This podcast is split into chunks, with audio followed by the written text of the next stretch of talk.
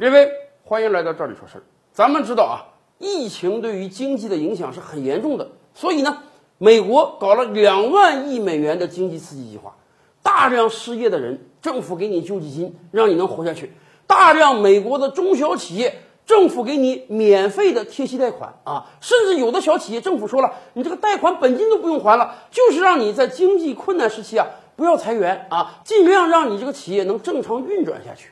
不但小企业获得了美国政府的很多资助，美国很多大企业甚至大学都获得了美国政府天量资金的资助。前些日子啊，有个新闻被特朗普总统亲自爆出来，他说：“我没想到哈佛大学这么有钱一个大学，你也接受美国政府的资助。”他说啊，在他的印象中，哈佛大学恐怕是这个世界上最富有的大学了，因为它每年都有天量的校友捐助。这个新闻被爆出来之后啊。哈佛大学马上也出来澄清说：“哎，我们没有这个申请过美国政府的援助啊，好像是有笔钱要主动打给哈佛大学。哈佛也说了，哎，我们不要这个钱，我们的资金是很充裕的。咱们这么讲吧，哈佛是肯定不会缺钱的，因为毕竟他有那么多杰出的毕业校友，每年他收到的捐助那都是十几亿、几十亿美元级别的。但是美国其他的大学。”恐怕就没有哈佛这么日子好过了。我们上期节目跟大家聊啊，说澳大利亚的大学现在很紧张，因为作为最大宗的对华出口产品，高等教育遇到了巨大的问题。因为很多中国留学生不去澳大利亚了，澳大利亚大学担心啊，未来没有学费收入了。美国又何尝不是这样啊？因为中国留学生去的人数最多的国家就是美国呀。咱们清楚啊。美国的顶尖大学几乎都是私立大学，越好的私立大学呢，越靠校友捐助。虽然他的学费已经是高的令人咋舌了，但是人家还可以有底气说：“哎，我不指着这个学费活着，我这个光靠学费，大学根本办不下去。”但是对于一些普通一点的美国大学来说，那真的学生的学费就是他们主要的收入来源啊。尤其是以往我们就聊过啊，美国大学这个收学生还分三六九等啊。本州的学生学费特别低，一年可能连一万美元都没有。本国的学生不是本州的，一年学费可能两三万。外国的留学生好嘛，一年七八万美元学费，也就是说，一个外国学生的学费啊，顶那么三五个本国本州的学生学费。那么今天美国各大学就面临一个非常困难的事儿了，什么呢？本学期呃肯定报销了，本学期基本各大学都停了啊，搞成这个网上授课了。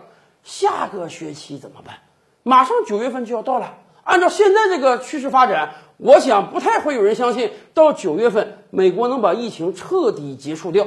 那么九月份新学期开不开呢？你可以开，但是大学是人群最密集的场所。当美国疫情没有完全控制住的时候，美国各大学开学，那会有多少学生再被传染感染？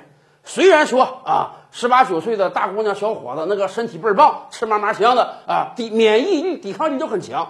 但是这个病情很严重啊，并不是说你是年轻人你就不易得，并不是说年轻人得上你就不危及生命。那么美国各大学也很有可能做出另外一个决策：九月份之后啊，也不开学，继续搞网课。可问题是，对于广大学生来讲，大家都知道我学费很贵啊，我有时候差一个学分补考一个学分就要花几百美元啊。平时呢，是因为你雇了很多知名的讲师啊、教授啊上课，我交这么多学费。可是你搞网课，你这个成本很低呀。你搞网课，你还好意思收那么高额的学费吗？你搞网课，还有那么多学生愿意交钱吗？更关键的是，这是对现有的大学生来说，还有那些没进入到大学的呢。这些年来，我们知道到美国留学，那在我国早就成为一个产业了。